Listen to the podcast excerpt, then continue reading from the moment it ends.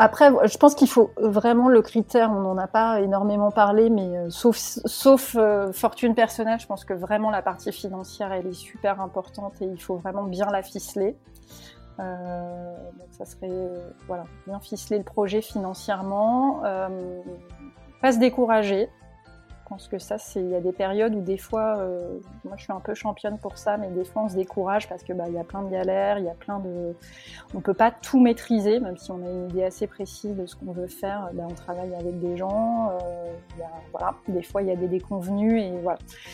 Et, euh, et, puis comme ce qu'on disait tout à l'heure, c'est-à-dire qu'on prend plein, plein, plein d'infos et des fois on se noie un peu et on sait plus trop où on en est. Et euh, voilà, faut essayer de garder le, le, cap, la ligne, ne pas se décourager. Et, euh, le dernier conseil, je pense que je pense qu'il faut aussi se mettre un pro, enfin maison d'hôte, c'est très personnel en fait. Je trouve il faut vraiment euh, s'investir euh, personnellement et, euh, et y mettre de soi. Dans tous les dans tous les aspects, que ce soit la déco, l'accueil, euh, faut voilà, faut être en phase avec son projet, avec ses valeurs et, euh, et, et, faire quelque chose de personnel, voilà, d'authentique.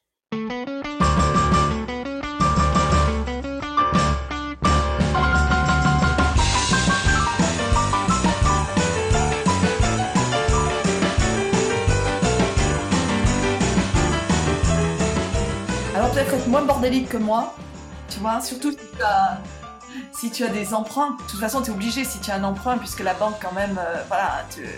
Donc, être plus rigoureuse que je suis pas. Même pour la suite, tu vois. Parce que moi, je suis incapable de te dire, euh, c'est honnête, hein, euh, combien vraiment. tu vois, par exemple, il faudrait que je sache la rentabilité. Souvent, mon fils aîné qui a, qui a fait HEC, est horrifié. Parce que tu vois, je ne sais pas, je sais pas combien en fait, je, tu vois. Euh, parce que je marque pas euh, quand tu fais un apéritif, par exemple, un apéro, bon, tu, tu, cuisines, ok, mais tu as acheté, tu vois, il faudrait tout marquer et puis savoir la rentabilité. Ce que je fais pas. Donc, je, je, dirais plus de, rigueur.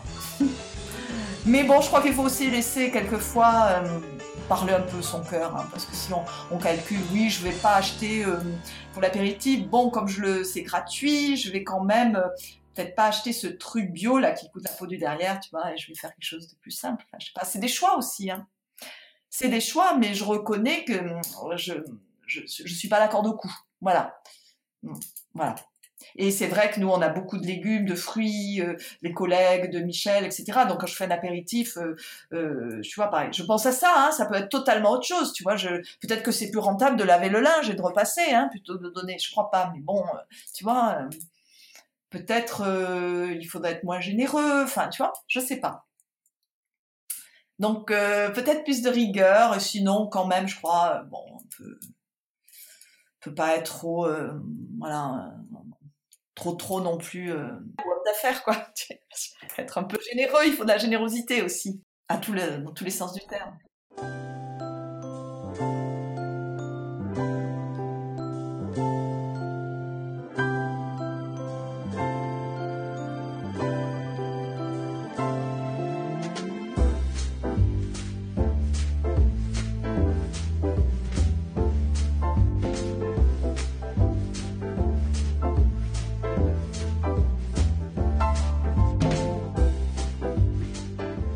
Peut-être bien peser son investissement par rapport à la rentabilité.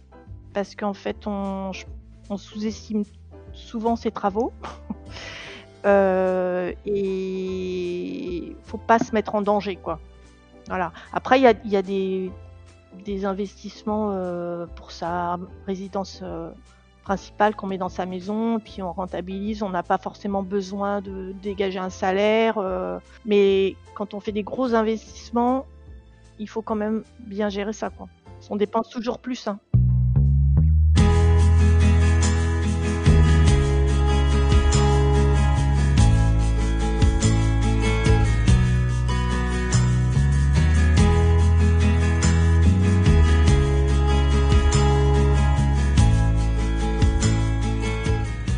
Euh, aimer travailler. Des journées. Euh... Enfin, c'est vrai quand je donne une journée type, bah, ma foi, on a l'air, on dirait que euh, j'ai pas énormément de travail, mais je sais pas comment je fais. Je suis tout le temps en train de parce qu'en plus je fais des confitures, je fais, je fais je suis tout le temps occupée en fait. Je sais pas comment je fais, mais je suis tout le temps occupée. Donc, l'autre qualité, mais qui peut aussi devenir un gros handicap, c'est être hyper disponible, néanmoins en sachant mettre les limites. Parce que c'est un métier où les gens ont facilement pas de limites. C'est-à-dire qu'ils veulent quelque chose et ils n'ont pas fait la connexion souvent que tu es dans une maison d'hôte.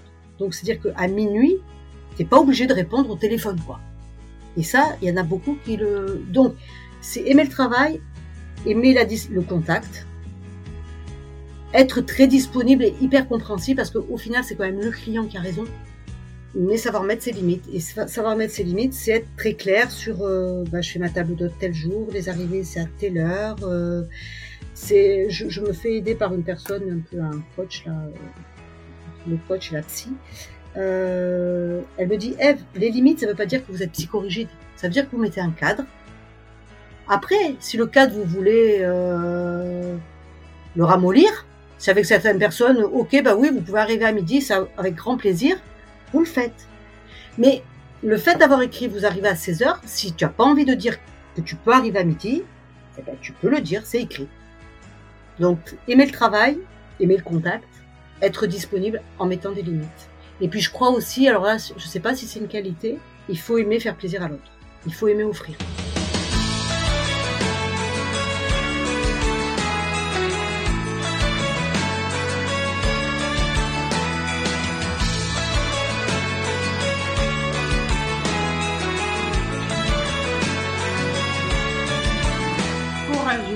Travailleur. Euh, il faut être euh, une ouverture d'esprit parce qu'il faut euh, toucher à beaucoup de choses pour cette activité.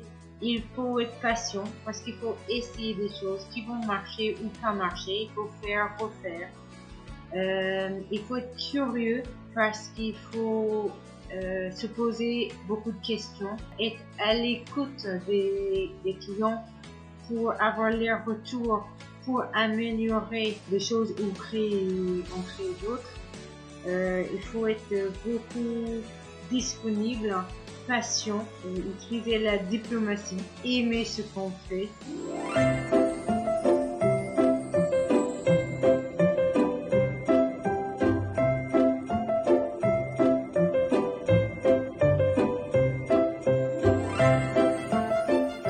D'écouter un épisode spécial calendrier de l'Avent et je vous en remercie. Pour soutenir le podcast, mon plus beau cadeau de Noël est de recevoir une avalanche d'avis et 5 étoiles sur Apple Podcast. Cela ne prend qu'une minute et c'est la meilleure manière de témoigner votre intérêt pour mon contenu et de le faire connaître au plus grand nombre. Bah oui, faut savoir partager, hein. c'est ça l'esprit de Noël. Merci à tous et à demain pour encore plus de conseils, d'astuces et de bonne humeur.